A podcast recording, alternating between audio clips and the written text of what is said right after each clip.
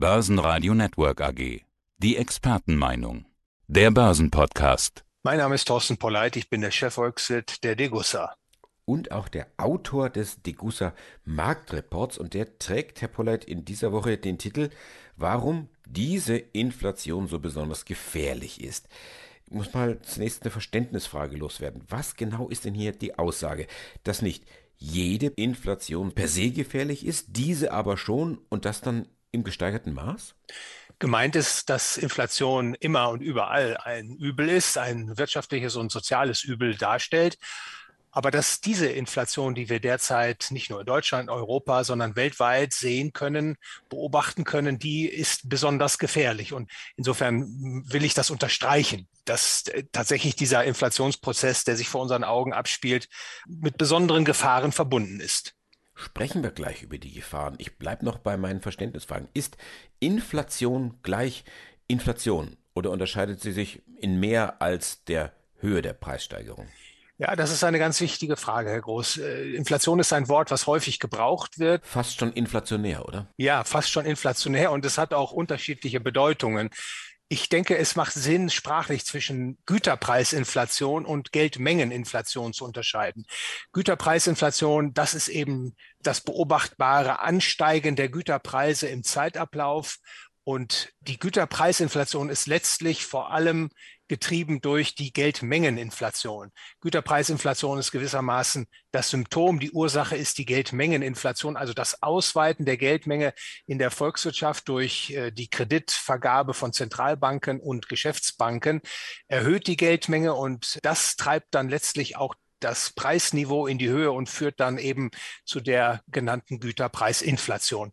Also insofern macht es schon sehr viel Sinn, sich mit dieser Frage zu beschäftigen, ist Inflation gleich Inflation? Es kommt darauf an, was genau damit gemeint ist. Ich hatte mir dann noch eine Frage überlegt, ob es auch eine gute Inflation gibt. Jetzt hatten Sie eingangs gleich gesagt, Inflation ist eigentlich immer irgendwo ein Übel. Ich will sie vielleicht anders formulieren. Die Frage, gibt es vielleicht doch irgendwo etwas Gutes in der Inflation, weil sonst hätten wir ja nicht die Notenbanken der Welt, die jahrzehntelang versucht haben, ein bisschen was an Inflation irgendwo aufs Papier zu zaubern.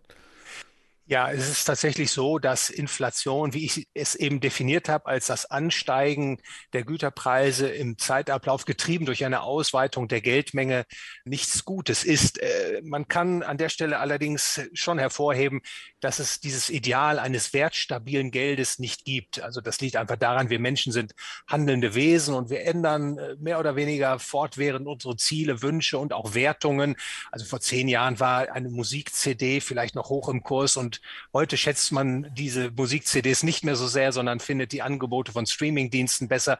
Das Gleiche gilt letztlich auch für Geld im Vergleich zu anderen Gütern. Also ein wirklich wertstabiles Geld, das ist ein, ein Ideal, das es in der Realität so nicht gibt. Aber Menschen bevorzugen dennoch ein relativ stabiles Geld. Das heißt also ein Geld, dessen Kaufkraft im Zeitablauf nicht allzu schnell sich auflöst. Also wenn die Menschen die Wahl haben, dann haben sie in der Vergangenheit eben Edelmetalle vorzugsweise als Geld verwendet, weil die eben relativ im Vergleich zu anderen Gütern ihre Kaufkraft recht gut bewahren konnten. Das war die Erfahrung. Also gute Inflation, da kann ich also nur noch mal darauf hinweisen, man versucht immer wieder mit Euphemismen und also Beschönigungen die Inflation schön zu reden. Also da gibt es ja jüngst auch diesen Begriff grüne Inflation.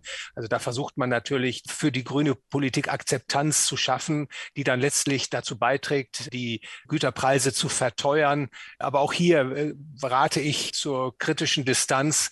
Inflation ist eben dennoch ein Übel, das das Wirtschaften erschwert und letztlich auf Täuschung und Betrug hinausläuft. Denn sonst äh, funktioniert Inflation nicht. Inflationspolitiken sind ja deswegen auch immer Politiken, die mit Täuschung und Betrug arbeiten. Täuschung und Betrug. Und damit verlassen wir jetzt auch so diesen kleinen Hörsaal. Ich habe jetzt genug Fragen gestellt, ja. allgemeiner Natur und Verständnisfragen. Jetzt zurück zu dem Thema. Was ist denn das Gefährliche an dieser Inflation? Ja, momentan verbergen sich hinter den stark steigenden Güterpreisen zwei Effekte. Erstens, diesen ersten Effekt nenne ich negativer Preisschock. Der zweite Effekt ist die Geldmengeninflation. Zum ersteren, der negative Preisschock äh, speist sich aus den Folgen des Lockdowns und auch der grünen Politik. Äh, es führt zu einer Verknappung der Güter in den Märkten. Die Produktion verteuert sich und die Folge ist ein Preisniveauanstieg.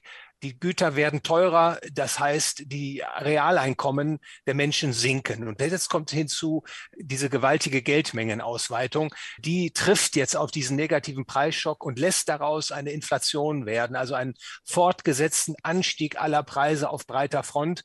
Und das ist gefährlich, weil einmal natürlich diese hohe Inflationswelle die Wirtschaft gefährdet, beschädigt. Man kann nicht mehr so gut kalkulieren. Es gibt Fehlinvestitionen. Die geschrumpfte Kaufkraft setzt Unternehmen zu, Umsätze und Gewinne nehmen ab. Es gibt Arbeitslosigkeit. Mhm. Und was ebenfalls besonders gefährlich ist und daraus erwachsen kann, ist, dass die Probleme, die aus der Inflation erwachsen, nur allzu leicht markt- und freiheitsfeindliche Politiken befördern kann. Also gerade in einer Zeit, wo der herrschende Zeitgeist dem Staat immer mehr Eingriffsmöglichkeiten in das Wirtschafts- und Gesellschaftsleben zubilligt. Und dann kann sich auch durch solche wachsenden Eingriffe eine ehemals freie Wirtschaft und Gesellschaft sich in eine unfreie verwandeln. Und das ist natürlich dann äh, äußerst problematisch. Und da gibt die Geschichte viele Beispiele, wie Wirtschaft und Gesellschaft dann zu Schaden kommen. Ich habe jetzt gerade so ein ganz flaues Gefühl im Magen. Was können wir denn jetzt tun? Kann man diese gefährliche Inflation tatsächlich nur stoppen, indem man die Nachfrage abwürgt?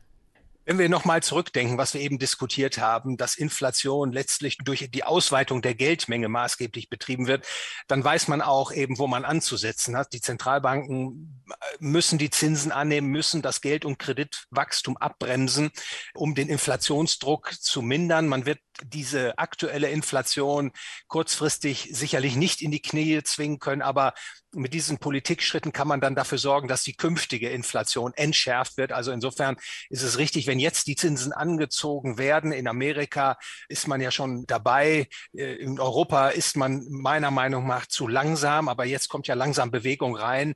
Also Zinsen müssen angehoben werden und das kann, Herr Groß, wie Sie angedeutet haben, durchaus mit einer Rezession einhergehen. Es ist natürlich zu hoffen, dass das so eine weiche Landung geben könnte, aber die Wahrscheinlichkeit dafür ist nicht sehr groß. Aber man muss die Inflation jetzt bekämpfen. Die Zentralbanken müssen äh, von ihrer inflationären Politik sich verabschieden. Da gibt es jetzt auch keine Kompromisse, die man eingehen darf. Aber es gibt irgendwie noch andere Möglichkeiten, mit denen man die galoppierende Inflation einfangen kann. Also Inflation, ich sagte es bereits, ist ein monetäres Phänomen. Man hat im Grunde keine anderen Werkzeuge, als äh, die Geldmenge, das Geldmengenwachstum zu verknappen. Derzeit kann man natürlich darüber nachdenken, die Bürger zu entlasten, indem man beispielsweise die Steuern senkt. Dass man also versucht, über die Absenkung der Mehrwertsteuer oder auch der Einkommensteuer die realen Einkommen der Menschen zu erhöhen. Das kann natürlich dann auch die Wirtschaft stärken und in eine Lage versetzen, dass sie dann eher mit den steigenden Zinsen, die die Zentral Zentralbanken hoffentlich herbeiführen, umgehen können. Aber Kernaufgabe ist es, das übermäßige Geldmengenwachstum einzudämmen. Was kann der Anleger denn jetzt tun in dieser Phase? Das ist natürlich ein schwieriges Umfeld, äh, in dem wir uns bewegen. Es gibt verschiedenste Anleger mit verschiedensten Zielen und, und Risikoeinschätzungen. Insofern ist es gar nicht für alle passende Antwort auf Ihre Frage, auf Ihre wichtige Frage zu nennen. Aber in dem Umfeld, denke ich schon, macht es nach wie vor Sinn, zumindest einen Teil seines Portfolios in physischem Gold und Silber zu halten.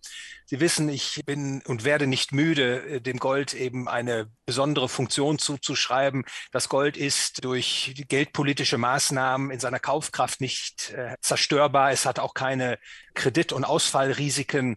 Und das sind schon Eigenschaften, die in dem Portfolio äh, des Anlegers wichtig sind. Das lässt sich also durch den Erwerb von physischem Gold und Silber bewerkstelligen. Und dann glaube ich auch, dass die Preise für Gold und Silber derzeit tendenziell eher billig sind, dass sich ein Einstieg also lohnt. Und für Anleger, die mit einem Anlagehorizont von drei oder fünf Jahren operieren, den würde ich wärmstens ans Herz legen, wenn Sie sich Gedanken darüber machen, wie Sie den Teil der liquiden Mittel innerhalb Ihres Portfolios strukturieren, sich mit Gold und Silber zu beschäftigen und jetzt zu beginnen, Positionen auf und auszubauen.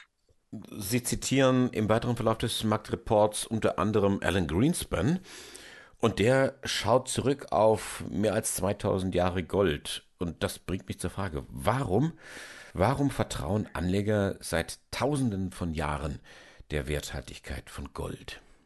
Das ist eine gute und wichtige Frage und es ist auch schön, dass Sie das Zitat entdeckt haben von Alan Greenspan, der in der Tat immer wieder in der Vergangenheit mit besonders gelungenen Worten, wie ich meine, die Rolle des Goldes richtig erfasst hat. Wenn Menschen ein Geld verwenden, dann muss dieses Geld bestimmte Eigenschaften haben, damit es eben sich eignet als Geld. Es muss beispielsweise knapp sein, es muss haltbar sein, tragbar, es muss äh, in kleine Teile äh, problemlos zerlegt werden können, es muss transportabel sein. Und es gibt weitere Eigenschaften, und im Wettbewerb der verschiedenen Güter, die als Geld um die Geldfunktion konkurriert haben, hat immer wieder das Gold oder auch das Silber die Nase vorne gehabt, weil eben diese Edelmetalle diese Geldeigenschaften in besonderer Weise erfüllen. Und wenn Sie eine Goldmünze in der Hand haben oder einen Goldbarren, dann spüren Sie ja auch, dass das ein besonderes Material ist und das hat offensichtlich den Mensch immer wieder dazu bewogen, sich, wenn es um das Geld ging, auf das Gold zu verlassen. Inflation geht in der Regel einher mit Betrug und Täuschung. Mehr dazu lesen Sie gerne im Degussa Marktreport. Dr. Thorsten Pollert, der Chefvolkswirt der Degussa. Danke fürs Interview. Ich bedanke mich ganz herzlich bei Ihnen für das Gespräch, Herr Groß. Börsenradio Network AG. Die Expertenmeinung. Der Börsenpodcast.